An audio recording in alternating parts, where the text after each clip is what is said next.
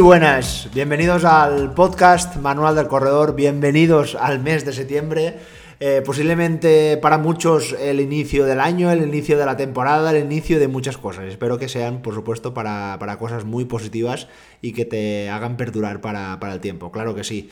Bueno, yo mm, personalmente me gustaría hoy, en este, en este episodio ¿no? de preguntas y respuestas, el, el, que vamos a hacer cada mes, que está teniendo muy buena acogida y la verdad que justo estas últimas eh, semanas he recibido muchas preguntas que yo, como siempre, a todos os voy a contestar, porque siempre cada duda, aunque parezca insignificante o que parezca muy fácil, no es eh, a veces no es tan clara para todo el mundo, ¿no? Así que eh, yo intento siempre dar cabida a todo tipo de, preguntas, con sus respuestas, por supuesto, e intentar individualizarlas al máximo de lo posible. Pero bueno, antes de adentrarnos en el episodio de hoy, en el contenido, eh, os confieso que bueno, que viene una nueva temporada, viene un nuevo, una nueva, nuevas preparaciones. La verdad que ahora estoy, te lo confieso, estoy en temporada altísima de trabajo. Es normal, y es como todos los años finales de agosto y todo el mes de septiembre es un mes con muchísimo trabajo. La verdad es que muy contento de, esos eh, nuevos corredores que han empezado a confiar en mí. Han entrado muchísima gente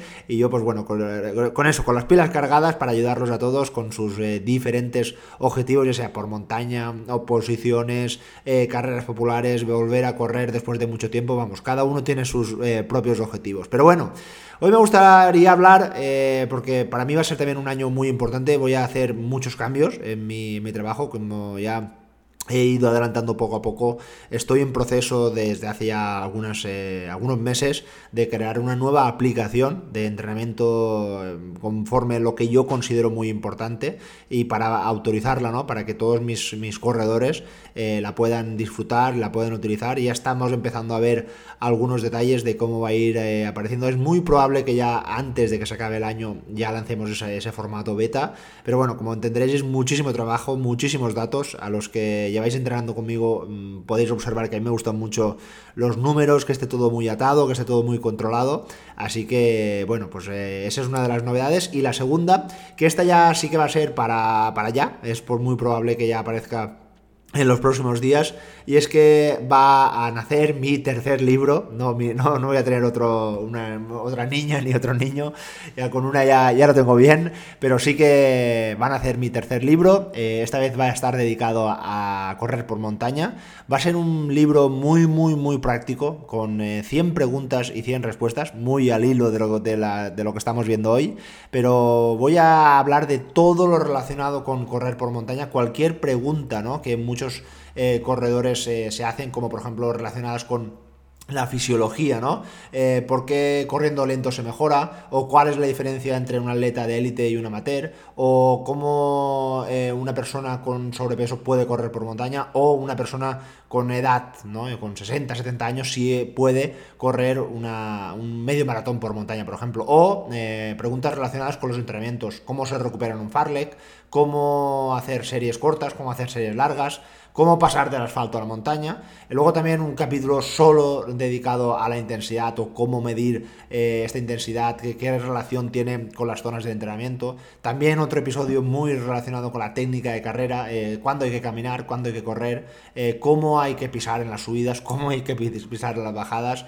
Bueno, pues imaginaos 100 preguntas y 100 respuestas, siempre relacionado con correr por montaña. Un libro con más de 200 páginas de texto para que puedas aprovecharlo en tus entrenamientos entrenamientos eh, por montaña. Como anécdota, decirte que este libro nació en pleno confinamiento, eh, casi cuando nació este, también este, este podcast. Y bueno, en aquellas tardes eh, aburridas, pues empecé a, ir detallando esas preguntas con esas respuestas. Y luego, a lo largo de los próximos años, ya de forma más anecdótica, pues en ratos libres lo he ido acabando hasta que ya se lo pude enviar a, la editora a, inicios de este 2023 para que eso salga a la luz en septiembre de 2023 y que nada, nada más esté disponible, te lo haré saber. Eh, yo creo que en los próximos días ya estará disponible sobre todo en las principales plataformas como Amazon y este tipo de, webs. Vamos con el contenido, vamos con fuerza, vamos a por septiembre.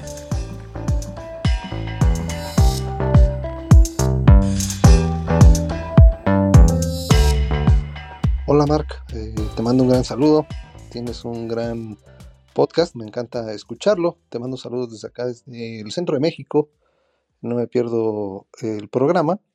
Y bueno, la pregunta que quisiera hacerte, eh, para ponerte un poco en contexto, eh, yo este año corrí la maratón de Tokio, ya con, con molestias en algo que yo pensé que era una fascitis, eh, porque se traducía en un, en un, dolor en el calcáneo.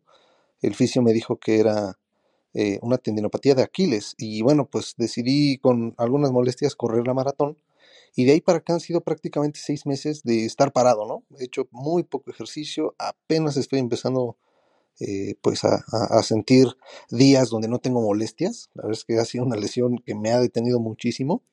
Y quisiera consultarte, eh, bueno, ¿cómo recomendarías que yo volviera a correr?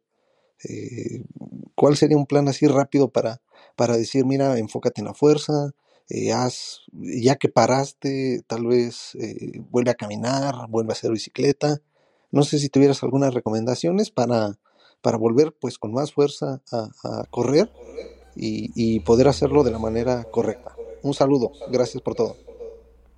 Bueno, pues muchas gracias por tu pregunta. La verdad que viene muy al hilo de las fechas que estamos, ya no por eh, que este corredor que nos comenta que viene de, una lesión, donde tuvo un proceso de, reposo absoluto a, seis meses, que bueno, es, es mucho tiempo. Yo la verdad es que, y creo que también la fisioterapia sobre todo, está cada vez cambiando más en que los tratamientos, las recuperaciones sobre todo, sean activas. Eso de parar eh, mucho tiempo, pues no es lo más recomendable porque después eh, a nivel muscular se pierden muchísimas adaptaciones ¿no? que hemos eh, estado adaptando ¿no? a lo largo de las últimas eh, semanas o meses y es una lástima también perderlas así que parece que ahora mismo los, los métodos de recuperación ya van cambiando ¿no?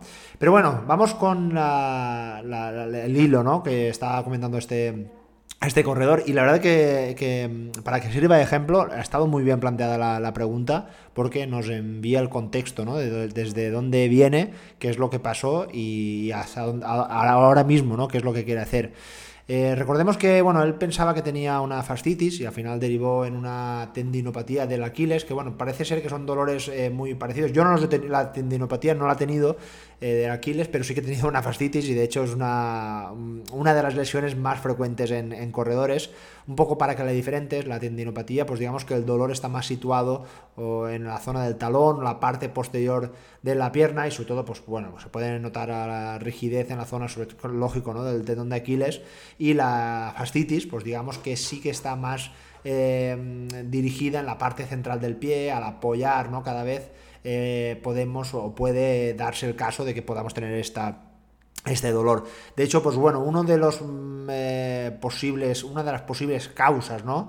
Que pueden aparecer estas fascitis, mira, en mi caso me apareció justo una semana previa al a un maratón, imaginaros, y de hecho eh, tuve que hacer el maratón en la última parte prácticamente cojeando porque el dolor era prácticamente insoportable y eso que me había puesto muchísimo hielo y posiblemente, posiblemente eh, esta fascitis apareció por, bueno, pues uno de los motivos más comunes en la gran mayoría de corredores, ¿no? Que es el sobreuso y la carga repetitiva y repetitiva de ir apoyando y apoyando y pues bueno, pues estos movimientos repetitivos de la flexión y extensión del pie pues tienen unas consecuencias, ¿no? Que pueden eh, aparecer esta, esta lesión tan conocida como la fascitis. De hecho, como la gran mayoría de lesiones, pues suelen ser multifactoriales, es decir, no suelen venir por una única causa, sino que pueden venir de diferentes causas. En este caso, por ejemplo, este tipo de, molestias, en la, sobre todo en la parte del pie, pues puede venir, por ejemplo, de una mala eh, técnica de carrera, ¿no? donde podemos hacer esa, que esa, se aumente esa tensión en la fascia plantar,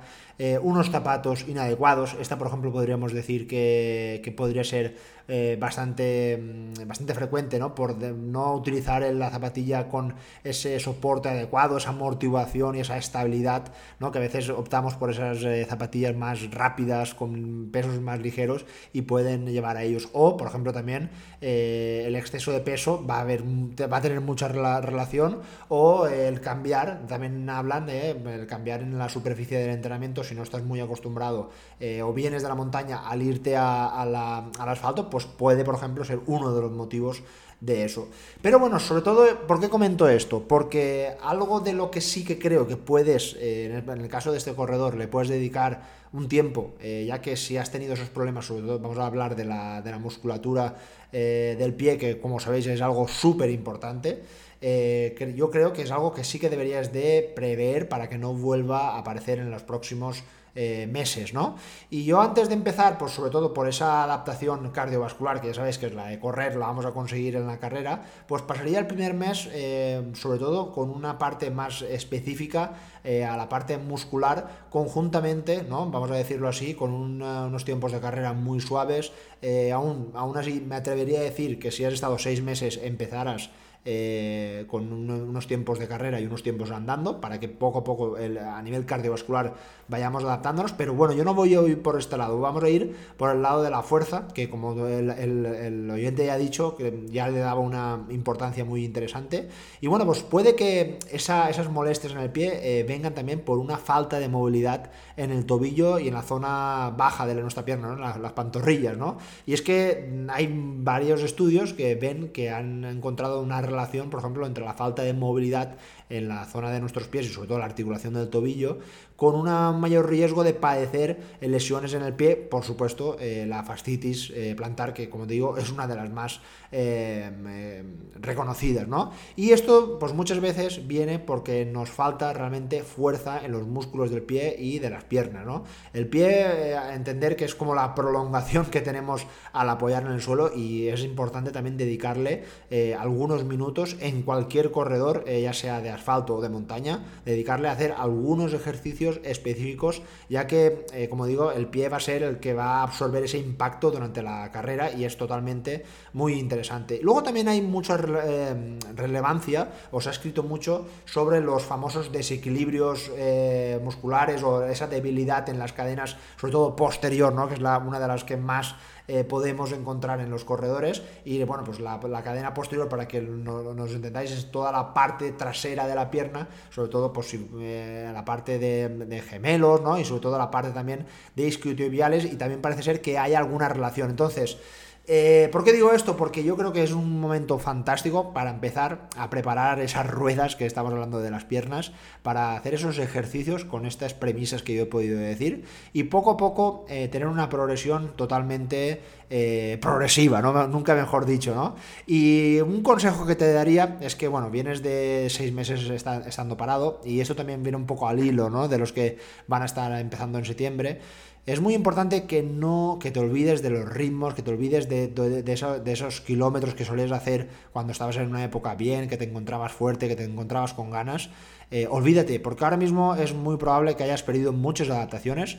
El cuerpo es inteligente, el cuerpo tiene eh, memoria y es muy probable que en poco tiempo, si haces las cosas bien, vuelvas a un estado de forma bueno, idóneo para continuar con los entrenamientos. Pero es muy importante que durante los primeros meses te olvides de las prisas, te olvides de intentar otra vez estar en el estado de forma anterior de la forma más rápida, sino de la forma más progresiva. Por eso te decía que es muy interesante que empieces eh, casi más caminando o andando que corriendo, ¿no? Para que tu cuerpo se vaya adaptando a lo que vaya a venir en, en los meses siguientes y ojalá vuelvas a preparar otra vez de nuevo un maratón y esta vez si puede ser sin los mínimos dolores posibles. De ti depende.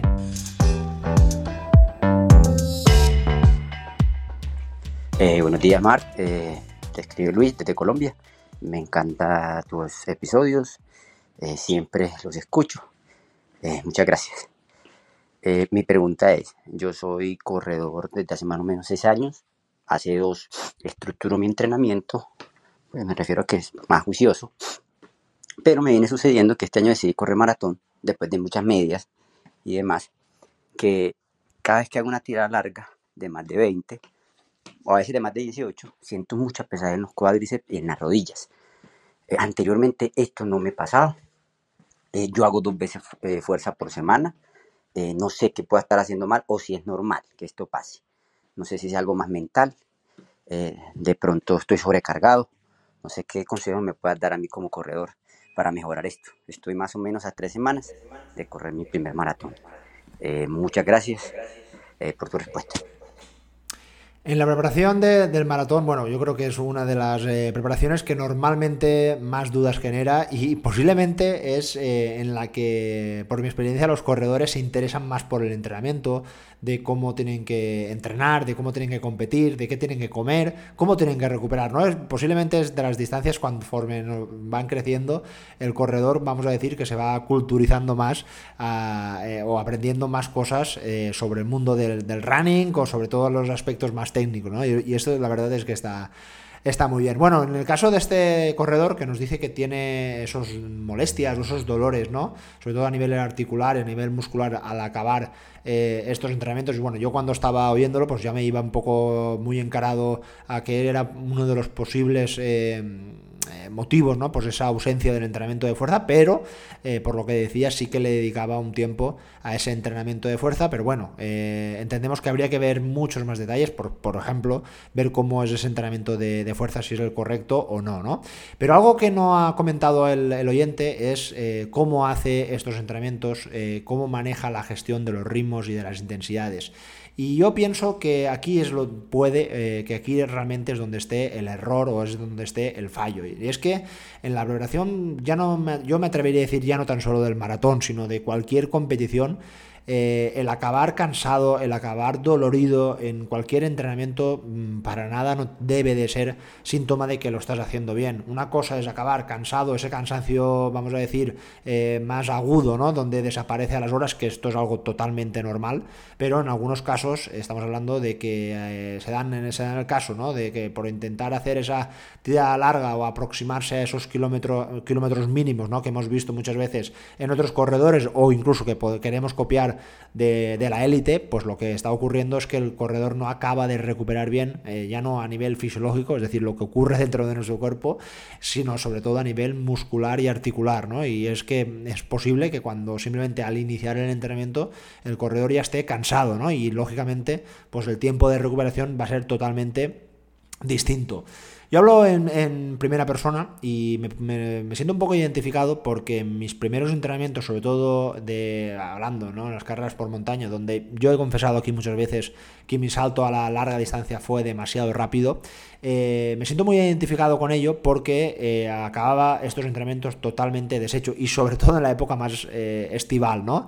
Posiblemente por una mala estrategia, ya no diría nutricional, pero sobre todo hidratacional, ¿no? Donde acababa totalmente deshidratado y acababa, bueno, pues sobre todo si hacía el entrenamiento por la mañana, estaba toda la mañana cansado, estaba sentado en el sofá, no me podía mover, si mi mujer me decía, vámonos a, a dar una vuelta, le decía que no porque me notaba fatigado, cansado, no tenía ganas de nada y por supuesto eh, yo creo y estamos aquí todos de acuerdo de que esto no es bueno, no es saludable y no es positivo y sobre todo me atrevería a decir para que esto dure durante mucho tiempo, ¿no? Y este creo, eh, me atrevería a decir que es una de las cosas por las que muchos corredores eh, puede que hagan un maratón y luego huyen, ¿no? Porque realmente lo están pasando mal en la preparación y realmente cuando conforme van pasando el tiempo te vas a dar cuenta de que una de las cosas más bonitas o más satisfactorias que podemos encontrar en la, en la preparación del, maratón es justamente ese camino, ¿no? En el que lo vas a disfrutar, en el que vas a vivir mm, eh,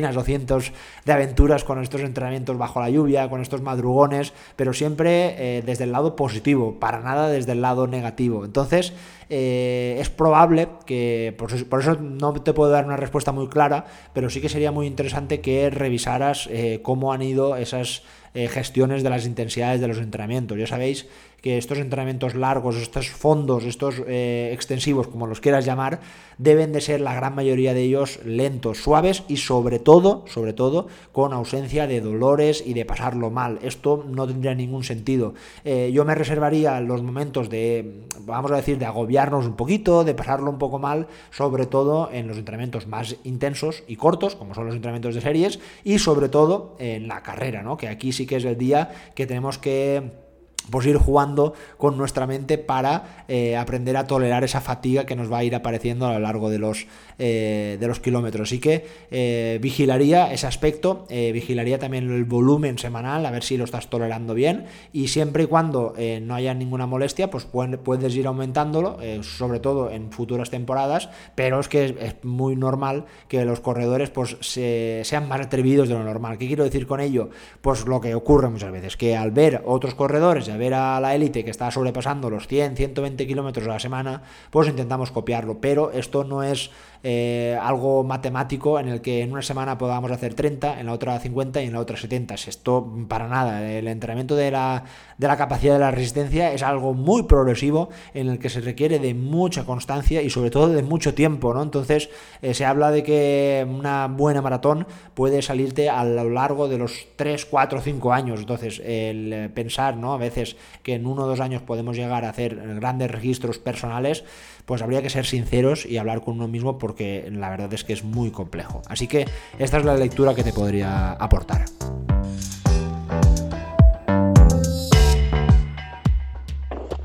Hola Marc, buenos días desde Madrid.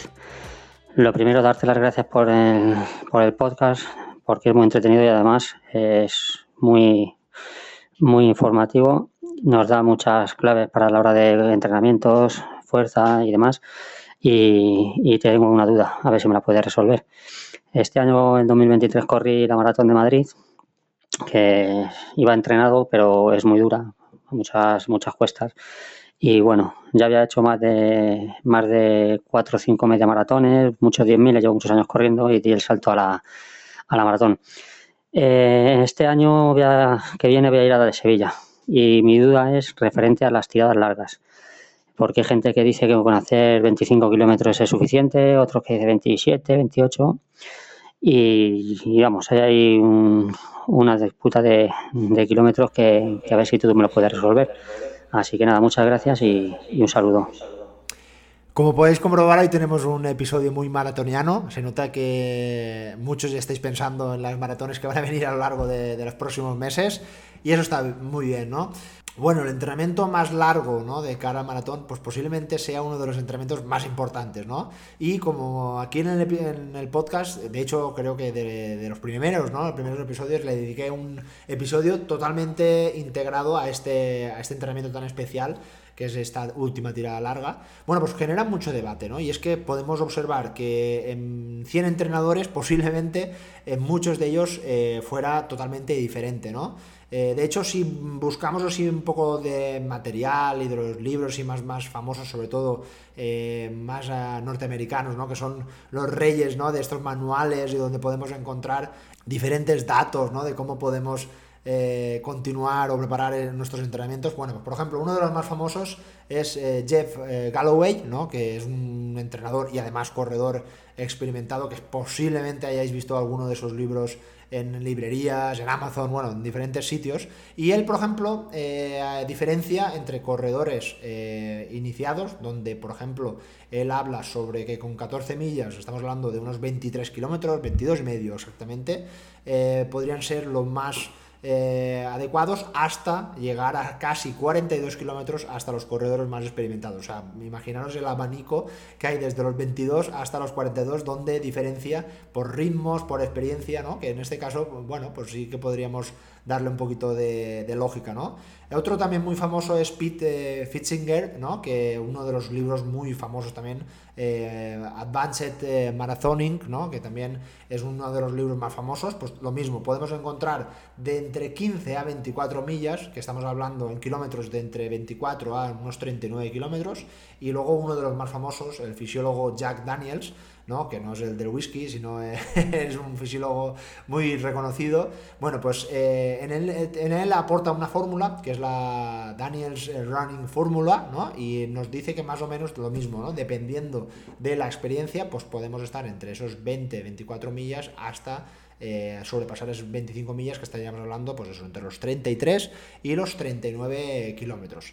Bueno, yo lo digo como yo lo hago. Normalmente para mis corredores, pues por supuesto tengo muy en cuenta la experiencia. No va, no va a ser el mismo entrenamiento la primera maratón, el tercer maratón que un sexto un séptimo maratón donde el corredor quizás vaya a buscar eh, una mejor marca o no va, no va a ser nada eh, parecida el caso de que algunos corredores, que se da el caso, que les gusta mucho correr el maratón y hacen tres maratones al año y lógicamente no podemos eh, apretar en todas, ¿no? Entonces, como veis, podemos individualizarlo ya a partir de estos de estos datos. Bueno, pues eh, mi principal diferencia es que yo no hablo de kilómetros, siempre me gusta hablar de tiempo. ¿Por qué? Bueno, pues porque es para mí va a ser más eh, real el adaptarlo a las necesidades de cada corredor, porque eh, podemos contar con ese entrenamiento, contar con, por ejemplo, que haga un día con mucho viento, que haga un día que lo haga en un terreno irregular y vamos a entender que la ciencia lo que nos dice realmente es que las adaptaciones aeróbicas, aeróbicas y nivel muscular, pues se van a producir, vamos a decir, entre los 90 y los 150 minutos. Y en muchos casos, en corredores, sobrepasar esa barrera, vamos a decir, de los 150 minutos, eh, vamos a decir que los contras eh, van a superar a los pros, ¿no? Por decirlo así. Es decir, eh, van a haber más aspectos negativos que positivos al pasar esa barrera de los 150 minutos. ¿Y por qué digo esto? No va a tener ningún sentido para un corredor que tenga pensado correr el maratón en más de 4 horas proponerlo en entrenamiento de 30 a 35 kilómetros, ¿no? que en muchos casos se puede observar. Un corredor de estas características, la lógica es que vaya a tardar más de 3 horas en hacer alguno de estos entrenamientos, entre 3 horas y 3 horas y media. Para mí eh, es como si ya hiciera el maratón, a nivel muscular, a nivel articular, y en muchos casos se da el caso de que este entrenamiento podría darse entre 2 o 3 semanas antes de la propia competición. ¿no? Entonces, este, mm, estas adaptaciones, digamos que se sobrepasarían y entraríamos en un bucle muy negativo de sobrecarga, de lesiones y de fatiga antes de la carrera, ¿no? Entonces aquí yo sí que considero que, ha, hecho algo mal, ¿no? Pero bueno, dicho esto, yo voy a ir hacia otra reflexión, ¿no? Y esta pregunta que he hecho este oyente que por supuesto es muy interesante, eh, me la preguntan muchas veces, pues muchos de mis corredores cuando yo les digo, pues mira, para tu última tirada larga te van a tocar 140 minutos y puede que llegues a 28 kilómetros, ¿no? Y muchas veces me dicen, oye, mm, voy a ser capaz de hacerlo, voy a, yo puedo llegar a hacer eh, esa carrera con tan solo correr 28 kilómetros. Y yo le digo siempre lo mismo, ¿no? Eh, por mi experiencia no tienes que mirar hasta dónde has llegado. En mi experiencia tienes que ver qué es lo que has hecho ya no en las últimas semanas, en los últimos meses y en los últimos años, porque aquí es realmente donde se van a adquirir las adaptaciones en la capacidad de la resistencia. Y aquí es donde realmente se, va, se van a observar los corredores que han sido constantes en épocas de frío, en épocas de mucho calor, para los que veis he continuado entrenando en verano y en muchas ocasiones, ¿no? Eh, por ejemplo, los maratones que vamos a tener ahora en noviembre, diciembre eh, o enero, pues no, para mí no tiene ningún sentido empezar a entrenar ahora en septiembre. Estos, estos entrenamientos o estas eh, preparaciones deberían de formarse durante meses, meses y casi años. No quiero decir que tengas que estar dos años antes de preparar eh, un maratón de forma eh, constante y repetitiva, pero sí que tienes que mantener un mínimo volumen ¿no? a lo largo de estas semanas y no hacer pues, lo típico, ¿no? que es muy habitual ver que acabo el maratón, mm, descanso cinco meses y ahora como mi amigo me ha dicho que se ha apuntado al maratón de Madrid, pues me apunto yo también. ¿no? Esto es el error que yo observo en muchos corredores a la hora de que vemos mucha irregularidad. Y el mejor secreto, el mejor secreto para este tipo de entrenamientos es el llegar a hacer esta, esta constancia en el, en el entrenamiento. Y esto es algo que yo personalmente sí que he podido adquirir en mis entrenamientos. He podido en los últimos meses, como dije, en la carrera en Asturias, ¿no? Hacer un maratón de montaña donde estuve más de 7 horas corriendo. Mi entrenamiento más largo en aquella preparación fue de 3 horas. No, no sobrepasé las 3 horas. O el año pasado, por ejemplo, el maratón de Valencia, mi entrenamiento más largo estuvo en 28 kilómetros en mi caso. Y yo estoy en tiempos de 3 horas 10, 3 horas 15. Es muy habitual ver corredores que sobrepasan los 35 o 36 kilómetros con mis mismos tiempos. Y para que veáis que no es necesario hacerlo. Eso sí, yo normalmente, si no falla, eh, mínimo estoy haciendo unos 30, 35 kilómetros a la semana, las semanas más mm, pobres, por decirlo así, las semanas más suaves, y llegando incluso a veces en preparaciones ya eh, con momentos importantes, llegando a los 60 o 70 kilómetros. Y no sobrepaso de ahí. Hay otros eh, corredores, otros entrenadores que sí que les gusta poner mucho volumen, les gusta poner entrenamientos muy largos. En mi caso, mm, repito, si ponemos en esa balanza los pros y los contras, considero que llegar a ese límite de kilómetros que son para mí, que para ti puede que sean muchos y para otro corredor puede que sean pocos, eh, repito, eh, a mí me da mucha satisfacción porque evito lesiones, disfruto del entrenamiento, me cree, genera adherencia porque lo puedo hacer sin ningún tipo de problema, porque yo ahora mismo no me puedo permitir el lujo de irme cuatro horas a la montaña porque tengo una familia y tengo un trabajo que atender, entonces pues eh, por eso que cada uno debería de reflexionar sobre este punto de vista antes de afrontar si tiene que hacer 30, 35 o 40 kilómetros antes de un maratón.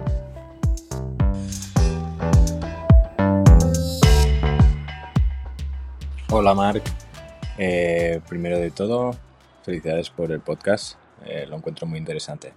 Mi pregunta iba en relación a las series. Soy corredor de montaña, suelo correr medias y maratones. y cuando hago series suelo hacer de 250, de 500, 750 y hasta 1000. No, no suelo alargar más. Y mi duda era sobre el tiempo de recuperación. Yo eh, hago normalmente en todas las series unos 2-3 minutos de recuperación, eh, donde camino un minuto y, y, troto un par de minutos, como algún día has explicado tú. Pero quería saber los beneficios de hacer recuperaciones cortas, porque he visto que hay gente que en sesiones de 500 o de 1000 eh, hace recuperaciones de un minuto y después también hay gente que hace recuperaciones de hasta 5 minutos para volver hasta la tope. muchas gracias. Muchas gracias a ti por tu interesante pregunta relacionado con las recuperaciones que vamos a tener, sobre todo los entrenamientos de, alta intensidad. Bueno, el motivo ¿no? por metemos esos, esos descansos, esas recuperaciones, es normalmente es eh, cuando estamos corriendo a, a, una alta intensidad, estamos corriendo en muchas ocasiones eh, casi más rápido que incluso en competiciones para, pues bueno, un poco estimular al cuerpo, ¿no? Para decir, oye, que despiértate, que no te quedes ahí dormido, que necesitamos que también cojas un poquito de chispa o un poquito de potencia, ¿no? Y entonces, para que tener eh, ese entrenamiento que coja un poquito más sentido, lo que hace es eh, fragmentarlo o generar esos intervalos o series, ¿no? Para intentar hacer, por ejemplo, pues si tienes que hacer un 10K, por poner un ejemplo, tienes que hacer 10 kilómetros en 40 minutos, pues muchas veces, por ejemplo, es, pues vas a hacer hoy 6 kilómetros eh, fragmentados, si vas a hacerlos en 4 minutos, pues vas a hacerlos, por ejemplo, a un ritmo de 3.50, es decir, 10 segundos más rápido. Lógicamente no podrías correr eh, esos 6 kilómetros, 7 kilómetros seguidos, posiblemente eh, generaría muchísima fatiga y una forma ¿no? de estimular al cuerpo, pues es fragmentarlo con esas recuperaciones. Bueno, pues en términos muy generales, esto es muy, muy, muy general, pero te podría venir un poco la norma de que a duraciones más largas, ¿vale? Es decir, la serie cuanto más larga, recuperaciones más cortas y intensidades más... Eh, más cortas, recuperaciones más largas. ¿Por qué digo esto? Porque lógicamente eh, no va a ser la misma intensidad o la misma velocidad, ¿no? por decirlo así, en una serie de 100 metros que en una serie de un kilómetro. No, eh, no va a ser igual, eh, lógicamente. Entonces, ¿qué es lo que va a modificarse? Lógicamente la intensidad en la que uno lo vaya a hacer y cómo acaba y cómo recupera. Por eso eh, yo sí que le suelo poner a mis corredores un tiempo un poco aproximado, eh, por decir, mira, pues eh, como tú decías, hoy tocan 8 por 500, tienes que hacerlo en esta zona de pulsaciones o tienes que hacerlo en este ritmo y te propongo dos minutos de recuperación, ¿no? Que más o menos yo por ese tipo de, de duraciones yo lo haría así. Lo único que yo sí que recomendaría, si yo, por ejemplo, conforme yo lo hago, eh, para muchas veces no me quiero agobiar y hago simplemente por ese tiempo y ya está. Y, la recuperación a veces la hago andando, a veces, a veces la hago corriendo y a veces hago un mix, ¿no? De intentar eh, correr eh, caminar al principio y correr al final. Pero lo que sí que me fijo siempre, siempre, siempre, siempre, antes de iniciar una nueva serie, es que mis pulsaciones estén en zona cero. Y eh, en muchas ocasiones, muchísimos corredores lo que hacen es apagar el reloj o, digamos, detenerlo, ¿no? Y olvidarse un poco de lo que ocurre en ese fragmento de tiempo. Para un entrenador, este, este momento es muy importante porque lo que va a ver, o va a observar o a estudiar es cómo eh, va recuperando, ¿no? Cómo van disminuyendo esas pulsaciones y a qué velocidad, ¿no? Que realmente esto lo importante. Si observamos que, por ejemplo, le habíamos puesto a este corredor que tenía que hacer, como te decía, 6 series a 3.50 o a zona 3, y vemos que la primera serie la hace a 3.45 y vemos que no llega a bajar eh, a la zona 0, vemos que la recuperación es muy lenta y vemos que en las próximas series hace 3.50, 3.55, 4, 4.15 y 4.20, pues lógicamente lo que podemos observar aquí es que el corredor ha empezado demasiado rápido y sobre todo, y sobre todo, que no ha tenido el tiempo suficiente a recuperar, ¿no? Con lo cual podéis observar que esto es algo muy interesante. Así que primera norma, nunca apagues el reloj. Eh, está la opción del app, ya sabéis que en el reloj cuando corréis tenéis la opción de darle stop, que es detener el reloj totalmente, o darle el botón del app. Y lo que va a hacer la app, básicamente la app es vuelta, ¿no? En castellano, y lo que va a decirnos es, vamos a separar ese momento intenso con este momento de recuperación. Eh, si vemos una recuperación rápida, eh, vemos que en 30-40 segundos ya estamos de nuevo en la zona cero. Esto es muy positivo. Esto quiere decir que realmente no te ha costado nada. Y en cambio, si vemos que el tiempo ¿no? en el que vamos nos va a llevar otra vez de nuevo a esa zona cero, es cada vez más lento, esto sería parte de lo normal, pero si vemos que hay momentos incluso que no podemos, aquí es donde realmente está eh, el error en el que hemos visto que hemos ido muy rápido. Entonces, ¿cómo podemos saber si las series han sido rápidas o han sido lentas? Pues básicamente con la recuperación, al observar cómo tenemos, cómo van bajando esas pulsaciones a esa zona cero, que es como vamos a decir, el punto de inicio, ¿no? antes de empezar una nueva serie, a ver cómo van recuperando. Pero y tú me dirás, para mí es imposible llegar a zona cero. Bueno, pues entonces quiere decir que lo estás haciendo demasiado rápido, porque lógicamente la zona cero, todos tenemos una zona cero y por supuesto eh, debes de poder llegar a esa zona tan baja de, intensidad. Lo que ocurre es que muy posiblemente no hayas tenido una buena adaptación a ese entrenamiento, vengas un poco cansado, vengas un poco sobreentrenado, estés enfermo, mm, vamos, de diferentes características que pueden determinar ese entrenamiento. Así que, eh, como términos generales, mm, recomendarte eso, intentar tomarte esas pulsaciones eh, bajas antes de empezar esa nueva serie, que puede que al principio eh, sea de 30 segundos, un minuto, y puede que luego sea de dos minutos. Conforme vayan, vayas cogiendo más experiencia, yo por ejemplo el otro día en mi último entrenamiento de series, estaba haciendo unas series a, ritmo de tempo run, ¿no? De aquel episodio que hablamos del tempo run eh, eran series que para mí no me generaban tampoco mucha fatiga, más o menos estaba corriendo en zona 2 y cuando acababa de correr esos 5 minutos, en mi caso eran ritmos cercanos a los 4.30, eh, en la primera serie en tan solo 30 segundos estaba en la zona 0. Lo único que, bueno, pues como iba con el grupo y hoy cada gente, cada persona no tenía sus recuperaciones, pues aguantamos un poquito más a un minuto y ya está. Pero como podéis ver, estamos haciendo series largas con recuperaciones muy cortas. Pero en cambio, este verano que ha hecho más calor y le hemos dedicado un poquito más de tiempo a la velocidad, bueno, pues en ese caso sí que hemos hecho, por ejemplo, algunas eh, series de 200 metros y la recuperación ha sido entre 3 y 4 minutos, ¿no? Muchas veces una recuperación activa para acabar de, preparar ese, entrenamiento, porque normalmente suelen ser bastantes recuperaciones y hay que llegar de la mejor forma posible. Nada, espero haberte ayudado. Vamos con este mes de septiembre. Eh, ánimo y vamos a ver cómo van estos próximos objetivos que vienen de cara ya a las próximas semanas. Un fuerte abrazo y nos vemos por la carretera. Adiós.